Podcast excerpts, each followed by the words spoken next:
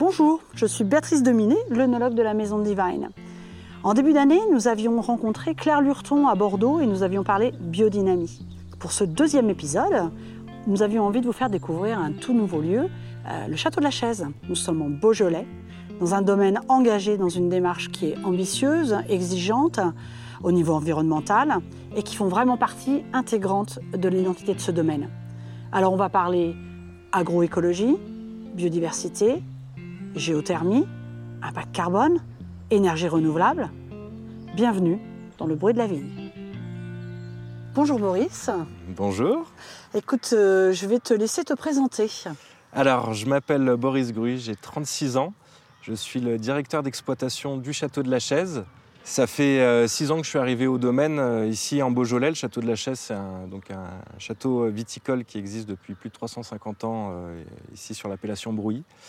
Donc euh, six ans que j'ai rejoint ici le château de la Chaise et avant ça j'ai travaillé en vallée du Rhône chez Pierre-Jean Villa et euh, dans le Jura domaine Beau qui se trouve à côté de Voiteur. Super. Donc château de la Chaise, tu m'as dit 350 ans que ça c'est en exploitation. Oui. Combien d'hectares à peu près ici? Alors c'est un grand domaine, c'est le plus grand domaine de- du Beaujolais. On est sur 430 hectares au total de superficie, tout confondu, forêt, pré, vignes.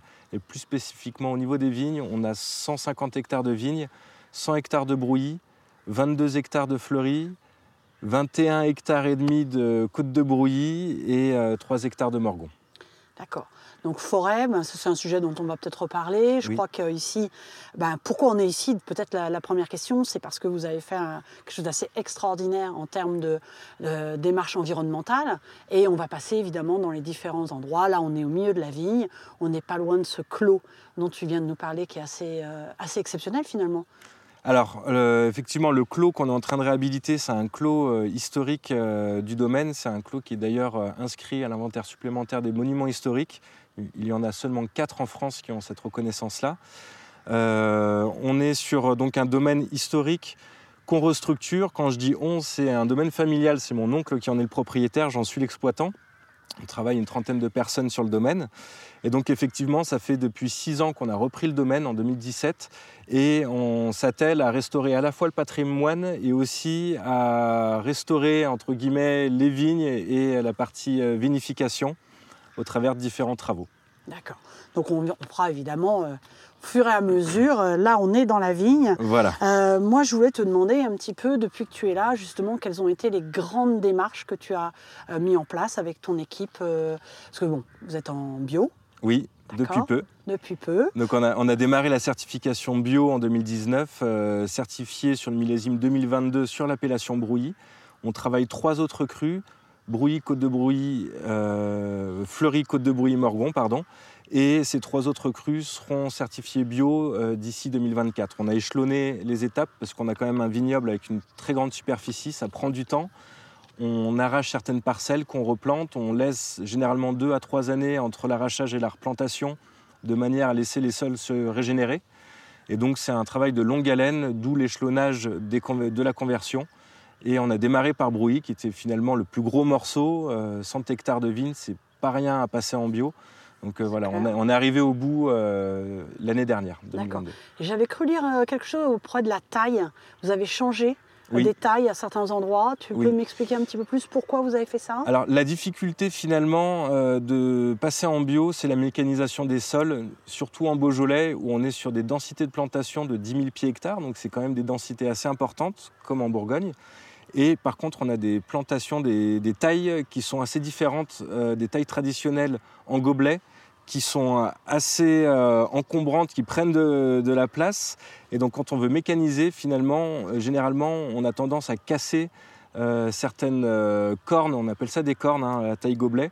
On a tendance à casser ces cornes en mécanisant, en grattant les sols, ce qui derrière génère des pertes de rendement, voire on peut créer de la mortalité dans la vigne. Donc le plus simple, ce qu'on fait généralement, c'est qu'on transforme ces gobelets en cordons de roya, une taille qui est beaucoup plus adaptée plus au palissage. rectiligne finalement. voilà, qui se Ouais. trouve sur un plan et ça permet de mécaniser au pied des vignes, de pouvoir travailler les sols et d'éliminer mécaniquement les herbes. Oui, parce que pour celles et ceux qui nous écoutent, euh, euh, c'est des termes peut-être un peu compliqués, euh, mais chaque taille a son nom.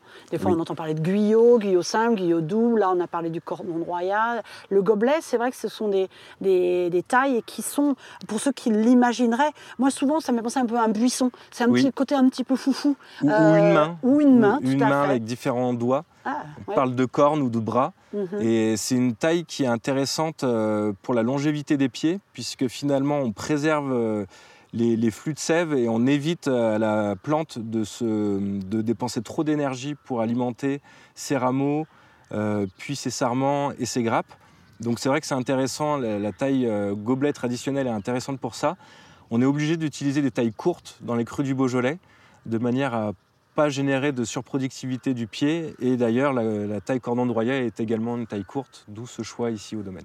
D'accord, oui, parce que le rendement, évidemment, comme dans toutes les appellations, doit être maîtrisé. Oui, Euh, sur Brouilly, euh, au niveau du décret, on est à à combien 56 hecto-hectares. 56 hecto-hectares, d'accord. Et ici, est-ce que tu as une... On en est très loin.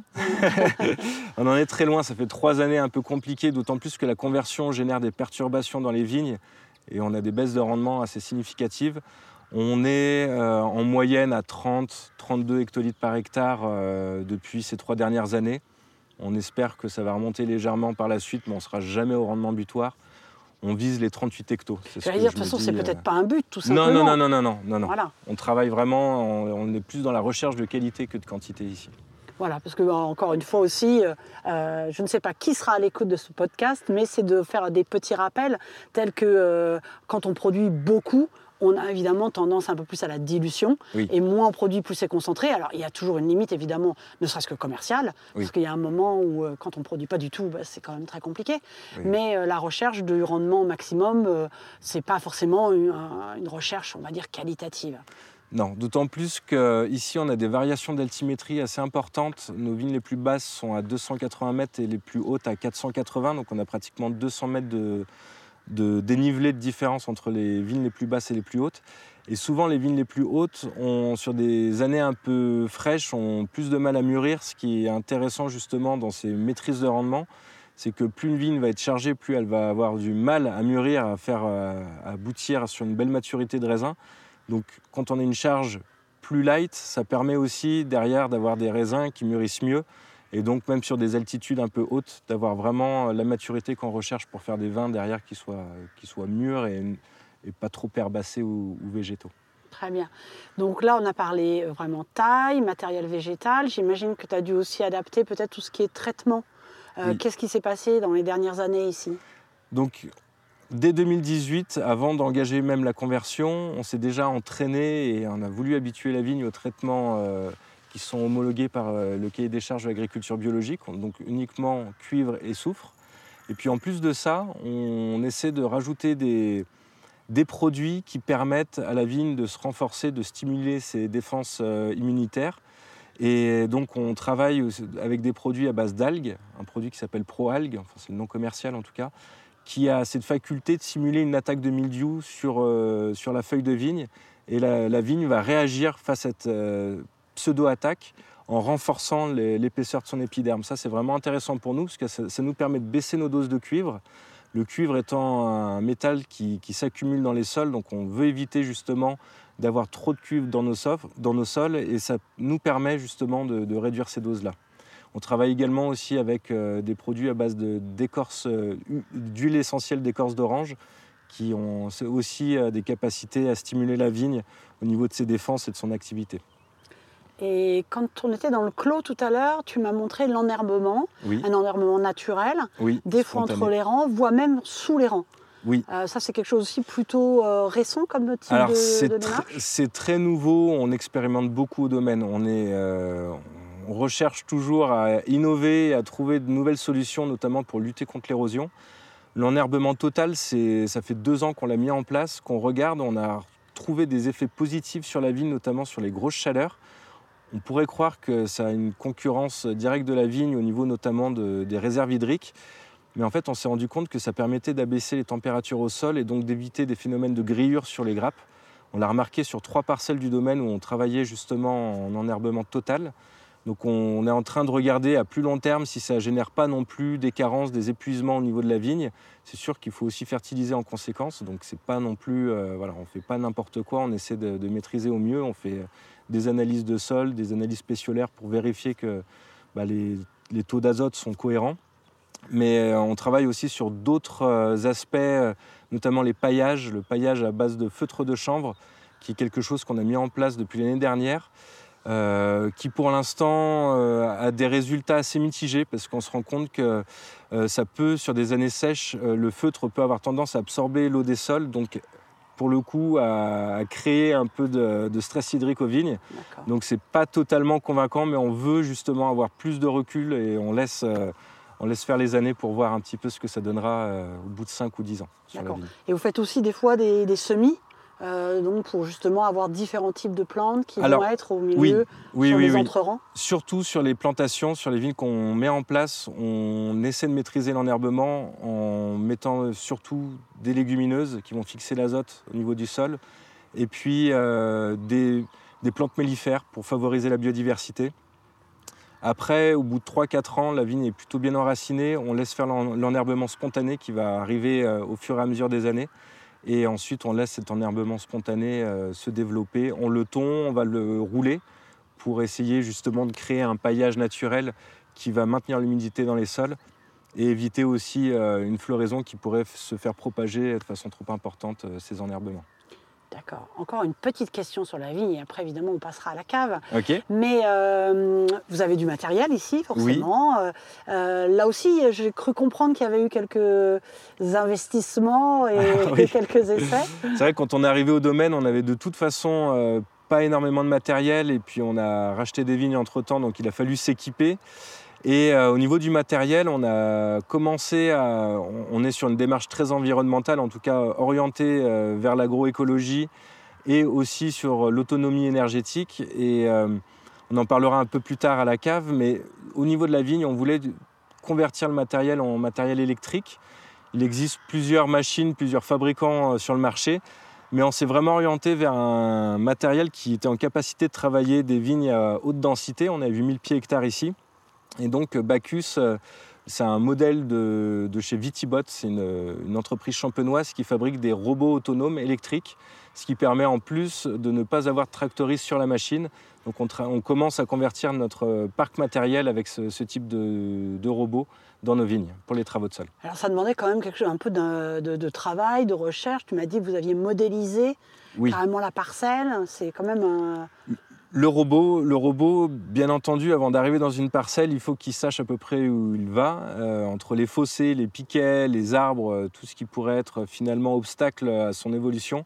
On est obligé de les repérer. Donc on cartographie piquet par piquet, les fossés, les chemins. Le robot sait exactement où il va aller. Alors la première fois, on a quand même un, repérage à faire avec lui. On va marcher derrière lui. Euh, s'il y a un obstacle qui n'était pas prévu dans la cartographie, on va le modifier une fois qu'il a fait ce tour de, vigne, ensuite, on peut, le, on peut le laisser vraiment en autonomie. Il sait où il doit aller. On connaît à peu près en plus ses temps de, de, travail de chaque parcelle. Donc ça nous permet aussi derrière de, pouvoir le récupérer, puisqu'en sortie de parcelle, il est repris en main par un opérateur qui va l'amener jusqu'à sa borne de recharge.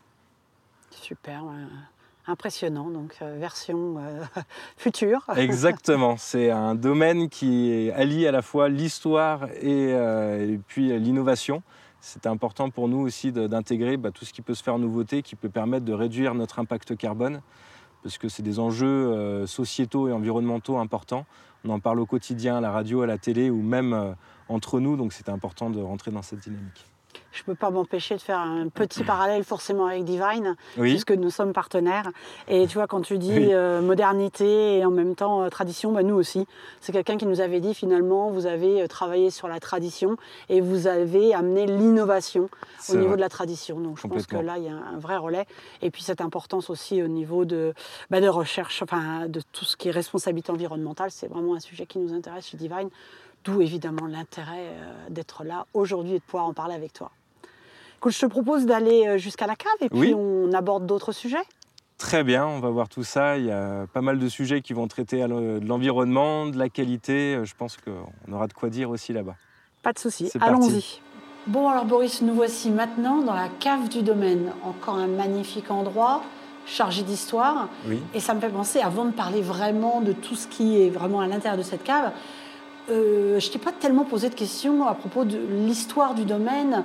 Euh, tu m'as dit 1676, 16, c'est ça, j'ai bien retenu.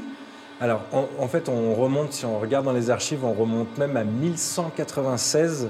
C'est les premières, premières traces d'un château qui s'appelait le château de la Douze, qui a, été, euh, qui a subi un, un éboulement qui s'est écroulé en partie et sur lequel le château de la Chaise a été construit. On a réutilisé les fondations en fait, de cet ancien château pour construire le château de la Chaise en 1676. Donc c'est un château, euh, le château de la Chaise, qui a été construit sur les plans de Jules Ardois-Mansart. Les jardins ont été dessinés par André Lenôtre. Donc c'était euh, deux favoris de Louis XIV à cette époque-là, qui étaient euh, reconnus pour leur talent. C'était une très belle époque de France d'ailleurs, on construisait de très beaux châteaux, dont Vaux-le-Vicomte, dont le château de Versailles, dont la place Vendôme, ainsi de suite. Et alors, Donc- le, le nom de la chaise, Donc, le ça nous rappelle chaise. euh, quelque chose avec le Ah, père Lachaise Exactement. Donc le lien en fait entre Louis XIV et le château de la Chaise, c'est le père Lachaise qui euh, était le confesseur de Louis XIV et qui avait un frère, Jean-François de la Chaise, qui est arrivé dans la région du Beaujolais en tant que sénéchal. Le sénéchal, c'était l'équivalent du préfet euh, pour la ville de Lyon et sa périphérie, devait assurer la sécurité finalement euh, de cette ville et des alentours.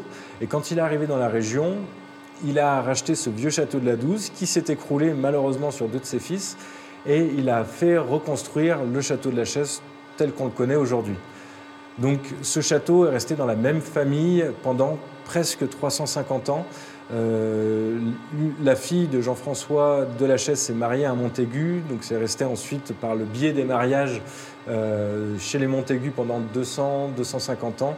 Puis euh, la marquise de Montaigu en 1967 l'a transmis à la famille Roussy de Salles, à qui nous avons racheté le château avec mon oncle en 2017.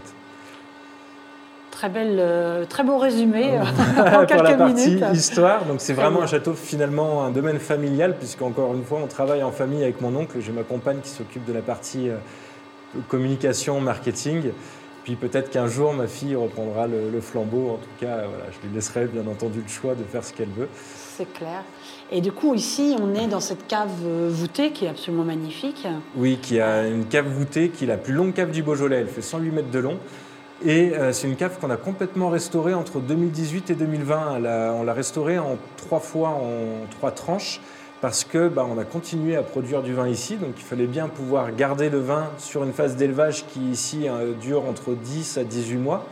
Donc pendant qu'on restaurait une partie de la cave, l'autre partie permettait de pouvoir continuer à faire ces élevages.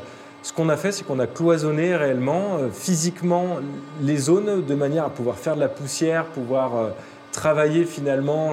On a remplacé le sol, on a brossé les voûtes. On est dans une cave voûtée où les voûtes font 12 mètres de large. C'est des portées qui sont assez importantes et euh, assez rares à, voir dans la région. Et puis, on a euh, renouvelé tout le parc à foudre. C'est-à-dire que nous avons six entreprises, six foudriers différents qui ont participé à ce projet de renouvellement.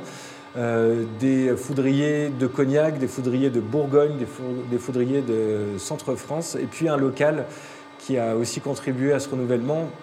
On a pris plusieurs foudriers différents pour plusieurs raisons.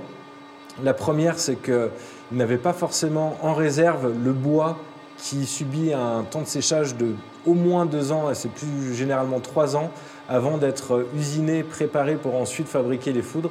Donc tous n'avaient pas forcément euh, la réserve en bois nécessaire, d'où le fait d'en avoir pris plusieurs. Et on a essayé aussi de choisir ceux qui correspondaient le plus à l'élevage qu'on voulait insuffler euh, à nos vins, euh, c'est-à-dire un impact le plus neutre possible. Le gamay accepte pas très bien les, les contenants qui vont trop boiser, trop toaster, trop marquer les vins. Donc on a travaillé avec des foudriers qui avaient des chauffes plutôt légères ou qui travaillaient le cintrage à la vapeur de manière à avoir des impacts les plus délicats possibles. Alors, je redonne quelques petites informations, puisque techniquement, évidemment, tu es parti sur quelque chose de. bah, tous les grands habitués du vin euh, sauront certainement de, de, quoi on parle, mais de rappeler que quand on fabrique, alors on le voit plus sur les tonneaux, mais c'est un petit peu la même chose sur les foudres. Il faut quand même pouvoir tordre les douelles, donc les morceaux de bois, on va dire, et pour ça, on les humidifie et on les chauffe. Alors, euh, on, tu as parlé de chauffe faible, moyenne ou forte, c'est qu'on fait du feu vraiment à l'intérieur. Avec des brûlots. Exactement. Et finalement, plus le feu va être dense, plus on va marquer, plus on va toaster. C'est pas des choses qu'on recherche tellement en vin. Euh, on l'a plus dans les spiritueux. on va aller chercher des toastages un peu plus, euh, j'irais, intenses. Et on est plutôt sur des chefs, des, des chauffes, pardon, moyenne ou faible à l'heure actuelle. Et je pense qu'en effet, comme tu l'as très bien dit, le gamay, lui, va plus bénéficier de chauffes plutôt faibles. C'est vrai qu'à Bordeaux, on sera peut-être plus en moyenne, euh, parce que c'est, on cherche pas du tout la même structure de vin finalement. On cherche cette gourmandise que le gamay nous apporte parfaitement, ce côté euh, juteux, croquant. Euh, c'est vrai qu'on a parlé beaucoup de vignes, on n'a pas parlé beaucoup de vin. mais c'est justement, puisqu'on est dans la cave, qu'on peut peut-être justement avoir ce petit moment autour du vin euh, sur la typicité de ces crus du Beaujolais. J'aime bien insister là-dessus parce que c'est vrai que bon, voilà, le Beaujolais a été aussi connu par son Beaujolais nouveau, on ne va pas l'oublier, mais il y a beaucoup, beaucoup d'autres choses. et à l'heure actuelle, je pense que les crus du Beaujolais ont vraiment su faire euh, euh, reconnaître, ça fait longtemps, mais vraiment de plus en plus, cette qualité de grand vin, de vin de garde, euh, parce que le gamay est capable de, faire beaucoup de choses. Le gamay, c'est pour moi une éponge à terroir, c'est-à-dire que c'est un cépage qui a la capacité de pouvoir vraiment fixer ses marqueurs aromatiques, retranscrire la géologie du sol. Et on a une diversité en plus en Beaujolais. On a identifié, alors on, c'est pas moi, hein, ce sont des spécialistes, des géologues qui ont identifié plus de 300 sols différents dans la région. Ça va de l'argilo-calcaire au sable granitique qu'on retrouve d'ailleurs dans la cave. Hein. C'est exactement ce sol-là qu'on a à nos pieds, qu'on retrouve aussi dans les vignes, euh, sur Brouilly, sur Fleury. On a euh, finalement des schistes, on a beaucoup de choses différentes, des silex. Toute cette diversité, bah, le gamay permet ensuite de pouvoir faire des vins euh, tout aussi différents et chaque vigneron, en plus avec sa pâte, avec sa façon de travailler, va encore apporter une dimension supplémentaire de diversité. Et au final, on arrive à faire des choses très variées, mais souvent euh, avec une belle profondeur. Et le gamay, en plus, avec malheureusement, mais on en bénéficie, bah, ce réchauffement global euh, du climat, on arrive à avoir des maturités aussi plus abouties, peut-être avoir des vins plus concentrés et avec des meilleurs potentiels de garde. Donc, Aujourd'hui, c'est vrai que les crus du Beaujolais, on le vend en poupe et j'espère que ça va durer, que ça va aller même plus loin, parce qu'on a vraiment des qualités de terroir et euh, ensuite bah, des vins qui derrière retranscrivent bien ces terroirs. Bah, écoute, c'est magnifique. Je trouve qu'on a eu le lien entre euh, la terre, euh, je dirais la vigne, le sol, la vinification. tout est lié finalement. Tout est lié et puis aujourd'hui même les, vignerons sont en train de se rassembler pour essayer d'aller plus loin sur la reconnaissance des terroirs du Beaujolais. Et dans les crus du Beaujolais, on est en train de monter des dossiers par appellation pour essayer d'avoir une reconnaissance en premier cru, comme l'a fait Pouilly-Fuissé il y a quelques années. Euh, on est vraiment dans cette démarche de monter en gamme du, des vins du Beaujolais et notamment des crus. Merci beaucoup Boris pour ces explications. Mais avec euh, plaisir. très intéressantes. Avec grand plaisir.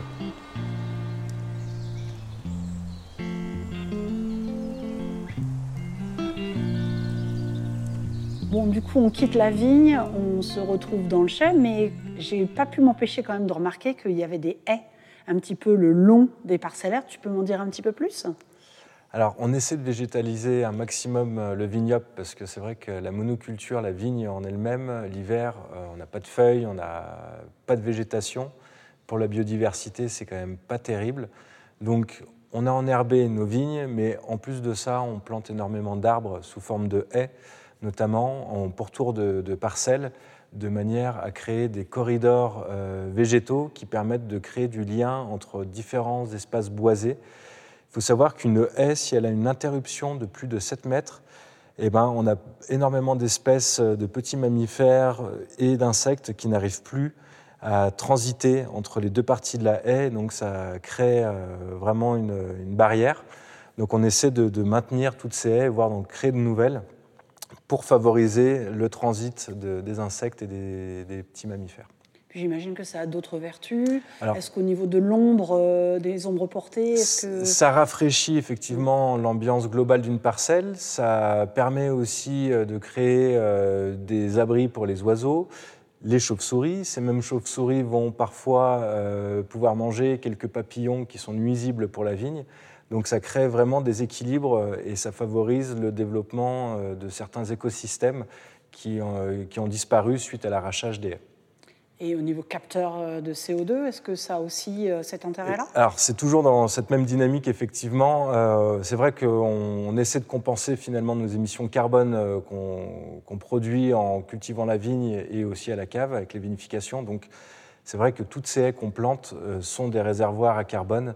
Donc on piège le carbone grâce à la croissance des arbres. Donc on plante des arbres, des arbustes, des petites plantes aussi au pied des arbres, de manière à avoir un maximum euh, de, diversité dans les espaces végétales, ce qui va favoriser derrière euh, bah, les, endroits pour euh, nidifier, pour se reproduire et aussi pour s'alimenter de toutes ces espèces animales qui évoluent autour. Donc vous aviez planté, c'est quand C'est l'année dernière ou c'est un peu plus vieux euh? Depuis 2017, on a planté 7000 euh, arbres et arbustes sur l'intégralité du domaine. Donc ça peut être au pourtour des vignes, mais ça peut être aussi aux abords de certaines habitations ou certains bâtiments pour créer justement de la fraîcheur, éviter de surconsommer euh, l'énergie, notamment thermique. Et du coup, tu, je reparle, je pense, ombre. Je vois la forêt qui est un petit peu au loin. Oui. Je crois qu'on parlait tout à l'heure, hors micro, euh, d'une population euh, présente aussi ici, euh, que sont les moutons. Et que vous stockez de temps en temps, évidemment à cette période de l'année où on enregistre, où les, les, les feuilles sont là et donc on n'a pas trop envie que les moutons soient là. Mais à une autre période de l'année, vous les mettez dans les vignes. Les moutons, ils ont vraiment un intérêt sur l'entretien de l'enherbement sur la période hivernale. Euh, c'est vrai que plutôt que passer avec des engins qui ont tendance à tasser les sols sur des moments où en plus ils sont gorgés d'eau, donc les tassements de sol se ressentent beaucoup plus quand les sols ont, vraiment, euh, sont, pleins d'eau. On évite tout ça grâce aux moutons qui vont faire ce qu'on appelle euh, classiquement de l'éco-pâturage, c'est-à-dire qu'ils vont passer entre les rangs de vignes, ils vont entretenir entre les rangs de vignes, mais sur le rang de vigne aussi. Derrière, on a un green de golf qui est parfait. Alors, les déjections des moutons permettent aussi une certaine euh, fertilisation qui est toute relative parce qu'on a du mal à la mesurer. Mais c'est vrai qu'on y trouve vraiment un intérêt. Ces moutons euh, permettent aussi de ramener de l'animal dans le végétal, donc de créer encore une fois de la diversité sur nos systèmes de culture. Merci pour ces précisions. Mais avec plaisir. Alors nous voilà dans ce magnifique bâtiment, euh, donc ce chai de vinification. Moi j'ai vraiment envie d'en savoir un petit peu plus. Alors, ce bâtiment, ici en Beaujolais, on parle de cuvage, c'est le terme local pour désigner un chai de vinification. Ce bâtiment, il accueille à la fois la partie euh, vinification et la partie élevage qui se trouve en dessous, euh, une magnifique cave voûtée qu'on ira voir juste après. C'est un bâtiment qui a été construit en 1771, qui est classé monument historique depuis euh, bientôt 40 ans. Donc c'est un bâtiment qui est assez majestueux, qui a une très grande charpente d'origine une charpente constituée de 22 fermes, 22 euh, fermes et qui fait 120 mètres de long. Donc c'est vraiment un bâtiment qui est assez hors norme pour son époque. C'est vrai qu'à cette époque-là, fin 18e, ils avaient des besoins euh, croissants en termes de production de vin. Le vignoble se plantait de plus en plus.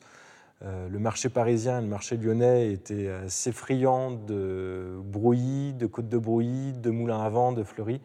Donc euh, il s'est construit à cette époque-là beaucoup de chais dans la région et celui-ci en fait partie. Donc c'est un bâtiment euh, qui aujourd'hui accueille sur la partie vinification des cuves inox et des cuves béton. On vinifie dans ces deux styles, ces deux matériaux, des cuves tronconiques euh, pour le béton comme pour l'inox.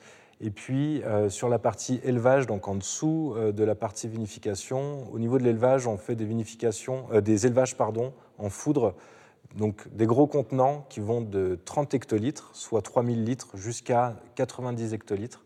Donc c'est des contenants assez importants, de manière à pas trop marquer les vins, de pas trop les boiser, pas trop impacter finalement au travers de l'élevage euh, le fruit du gamay, qui euh, vraiment, je trouve, toute, euh, toute sa place sur, sur une belle cuvée faite ici dans les crues. Alors c'est amusant parce que tout à l'heure on parlait de tradition et d'innovation. Moi j'ai l'impression que ça on continue ici avec ce, magnifique toit euh, en bois euh, qu'on voit très très ancien et ces cuves euh, ultra modernes qu'on voit là. Donc un petit peu partout j'ai l'impression que dans le domaine vous êtes entre tradition et innovation. C'était effectivement une volonté. Alors on a fait appel à un architecte Didier Réplin qui est un architecte lyonnais, un ancien architecte en chef des bâtiments de France qui euh, a vraiment cette faculté, cette perception de pouvoir à la fois préserver l'ancien, le valoriser, le magnifier, mais aussi euh, apporter des touches de modernité. Nous, on en a besoin sur l'aspect production. Il fallait qu'on renouvelle les cuves, il fallait qu'on ait un outil qui soit fonctionnel, qui soit euh, efficient, et aussi intégrer cette dimension environnementale au travers des économies d'énergie, d'eau, donc tout ça a été pris en compte dans le cahier des charges pour justement pouvoir faire une restauration en alliant le, traditionnel, le patrimoine et puis cette partie production. Donc du coup, vous travaillez par gravité, c'est ça, pour éviter d'avoir trop d'utilisation de, pompes On limite les pompages, voilà, on limite les pompages euh, parce que le chai, finalement, a été conçu euh, par les anciens qui, à l'époque, n'avaient pas forcément des moyens de pompage euh, très développés.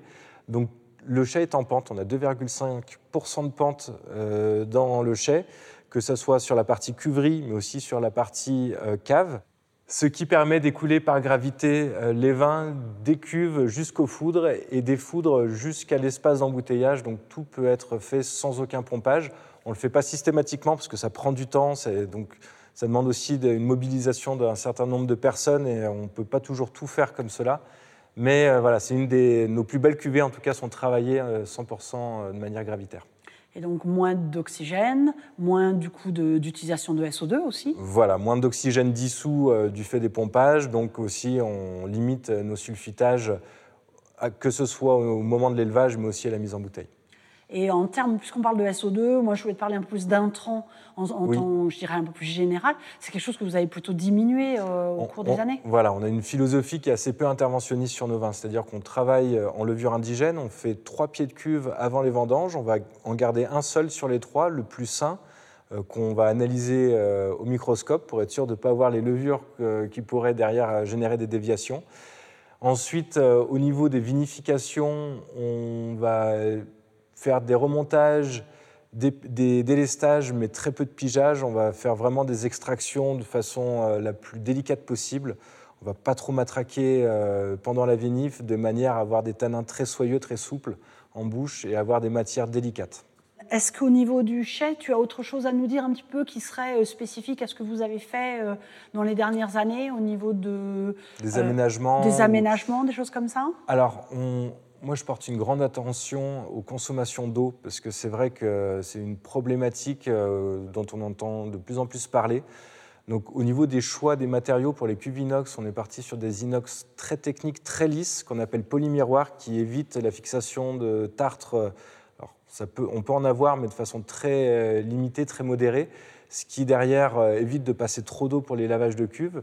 Au niveau des sols, de tout ce qui est surface, on utilise des autolaveuses, enfin une autolaveuse pour entretenir les sols, ce qui fait que pour entretenir les 800 mètres carrés de, sol qu'on a ici, on passe seulement 60 litres d'eau par nettoyage. Par rapport à ce qu'on utilisait avant, où j'avais regardé, on passait euh, le jet d'eau, la raclette, le balai brosse, on divise pratiquement par 10 les consommations d'eau ici, juste avec cette autolaveuse. Donc voilà, c'est plein de petites choses sur lesquelles on a essayé d'apporter des changements pour limiter les consommations d'eau et d'énergie, bien entendu. Donc euh, les cuves sont euh, isolées, thermorégulées, mais surtout isolées.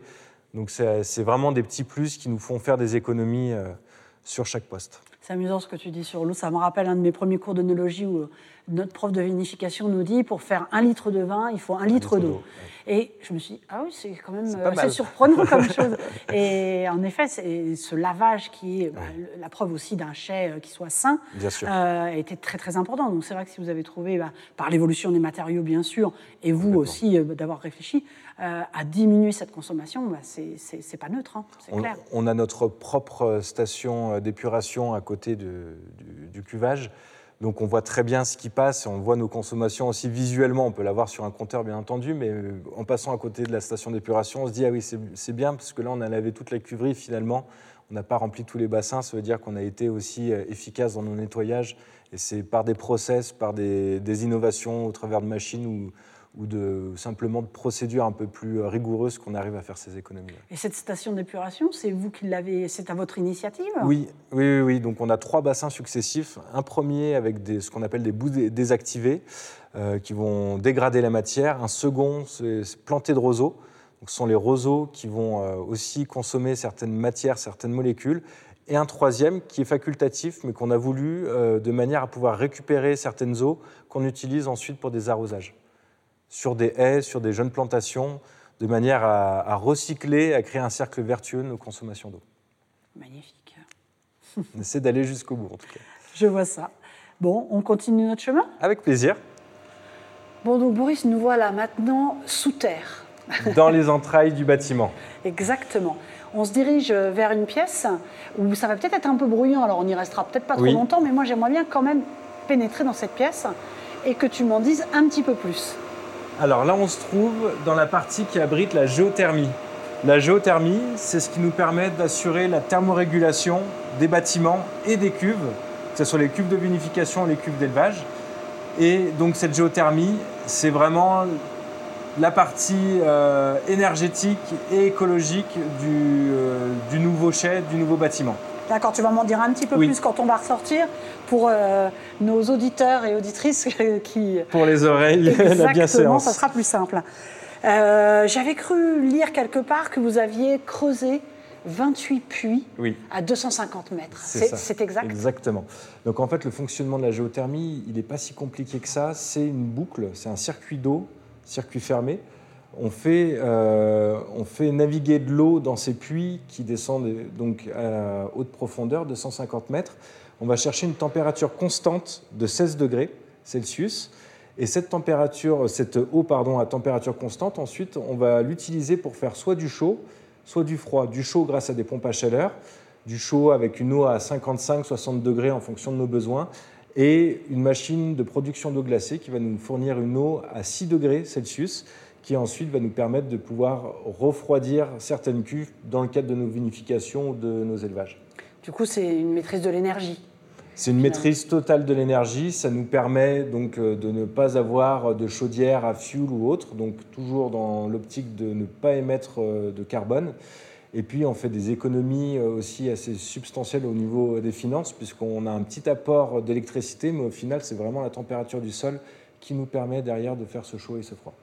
D'accord, donc puisque tu as parlé, tu as dit carbone, je crois que vous avez fait un bilan carbone en 2018. Oui. Vous êtes en train d'en refaire un, enfin vous allez bientôt recevoir. On finalise celui de l'année 2022, effectivement. On avait fait en 2018, avant travaux, une photographie du domaine au niveau de ses émissions et on a voulu faire la même chose après travaux en 2022 pour comprendre là où on s'est amélioré et là où on a encore des points d'amélioration, des points faibles et de manière à travailler dessus pour continuer toujours à, être plus performant et à moins émettre de carbone. Euh, question, euh, j'avais entendu parler aussi d'un projet euh, photovoltaïque. Oui. Où est-ce que ça en est? Fait, pas fait? Alors c'est en bonne voie. Aujourd'hui, on a déposé la demande, le permis de construire auprès de l'administration. On a eu certains feux verts, on en attend encore deux. Si on obtient ces deux feux verts, euh, on pourra construire ensuite. Euh, sur 2024, je pense que ça se fera. Euh, on a déjà les panneaux solaires, il nous manque les châssis. Ça va être un parc solaire photovoltaïque, donc au sol, mais paysager. On va parler de jardin solaire, puisqu'on va toujours dans cette perspective de planter des, arbres, mettre des arbres, des haies autour des panneaux de manière à intégrer le mieux possible la centrale solaire.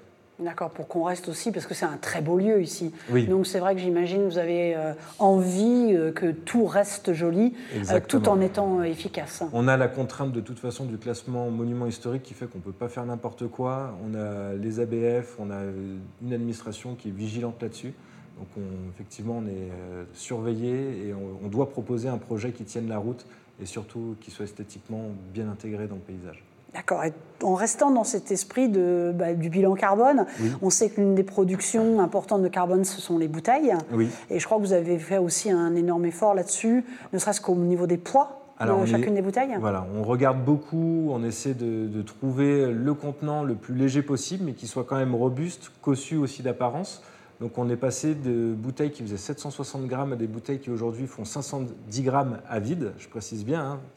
Après, il faut rajouter le poids du vin dessus. Donc on, regarde ça et on étudie même aussi la capsule qui constitue 20% du bilan carbone de la matière sèche. Parce qu'une capsule alu emboutie, ça demande de l'énergie entre l'extraction de l'aluminium, sa transformation, euh, l'emboutissage, etc. ça, demande des puissances énergétiques importantes on regarde pour essayer de se passer de capsule alu à terme. Donc euh, on travaille quotidiennement là-dessus. Parce que j'avais entendu parler aussi euh, de matière, euh, de matière biosourcée. Est-ce que peut-être vous envisagez d'autres, d'autres matériaux que, Alors, par exemple, que vous utilisez On vient de changer de carton là. Ça fait un mois. On est passé sur des cartons qui sont à 80% recyclés et 100% recyclables. Précise bien, c'est deux choses différentes. Mhm. Euh, on est passé aussi sur des cartons qui sont craft de, couleur. Là, on était sur des cartons blancs auparavant, toujours dans la dynamique de moins polluer, d'utiliser moins de chimie finalement pour, euh, pour tout ce qui est carton et pour blanchir ces cartons. Tu as parlé de capsules, euh, bouchons. Est-ce qu'il y a eu des choses peut-être de changer Alors, bouchons, on est sur deux types de bouchons. Bouchons en liège naturel, donc on, travaille je ne sais pas si je peux les citer, mais avec la maison 13 cases, on, en est assez satisfait. Ils nous fournissent des bouchons qui sont de qualité qui sont, euh, pareil, sans traitement euh, pour blanchir, etc. On reste sur des, bouchons très, euh, très bruts, finalement. Et puis après, sur des bouchons un peu plus techniques, avec des lièges, finalement, c'est des bouchons qui, utilisent des, chutes de liège qui sont broyées, etc., pour refaire des bouchons agglomérés derrière. Donc on utilise voilà, des, bouchons, finalement avec des matières plutôt naturelles et sans, traitement. Alors, question qui n'est pas une question piège, euh, c'est au niveau des étiquettes. Oui. Euh, est-ce que vous restez sur quelque chose d'assez classique ou est-ce que vous avez aussi recherché d'autres matériaux qui peuvent euh, changer Pas. Alors, je pense que c'est notre prochaine étape. On en parle beaucoup. Aujourd'hui, on utilise des, des, étiquettes qui sont en partie recyclées, mais qui contiennent aussi du coton le coton, et alors c'est purement. Euh, pourquoi le coton? Parce que le rendu est très agréable, très, c'est un rendu velours sur l'étiquette qui est très beau, très esthétique. C'est vrai que ça, je pense que c'est encore un point faible, il faut qu'on s'améliore là-dessus. Donc on y travaille, on regarde ce qui se fait, il y a beaucoup de nouveautés chaque année. Donc je pense que c'est une des prochaines évolutions sur nos bouteilles. Non mais je dis, c'était pas une question piège, c'est que quand là on est en train de discuter, je me dis tiens après tout, on a vu euh, la bouteille, on a parlé de la capsule, on a parlé du bouchon. Allez, euh, une petite question sur l'étiquette. C'était une question pleine de bon sens et c'est vrai que les étiquettes aujourd'hui, euh, ça, fait partie aussi des, des, pistes d'amélioration pour beaucoup de domaines et on regarde ça de près. Je pense que dans les deux années à venir, on changera peut-être ce papier pour avoir quelque chose d'un peu plus biosourcé et plus, plus vertueux au niveau de l'environnement. c'est vrai que moi, je me souviens de discussions avec des gens qui nous parlaient des fois de, fibres de bambou qui avaient été travaillées. Donc, je me dis que certainement, le chanvre, il doit y avoir pas mal de choses qui sont à l'étude. Moi, je pensais au chanvre, qui est une culture qui pousse facilement en France, qui ne consomme pas d'eau, euh, qui, au niveau de sa transformation, et aussi euh, génère moins de chimie que le coton, par exemple. Donc euh, c'est des choses que j'ai commencé à regarder depuis l'année dernière. Euh, je ne me suis pas encore suffisamment concentré dessus pour euh, amorcer le changement, mais on va y arriver, je pense. Bon, bah écoute, il ne me reste plus qu'à te remercier, Boris, pour ton accueil. Toujours un plaisir d'être au Château de la Chaise, donc dans le Beaujolais. à Brouilly, pour être exact. Exactement, sur la commune d'Audenat, O-D-E-N-A-S, je précise bien pour ne pas confondre avec Aubenas en Ardèche. Absolument. donc au plaisir de, qu'on se revoit bah, soit ici ou soit euh, dans d'autres circonstances. Ou autour d'un joli verre d'un de, vos très jolis crus. Merci beaucoup et je vous dis à tous à très bientôt pour un nouvel épisode du Bruit de la vigne.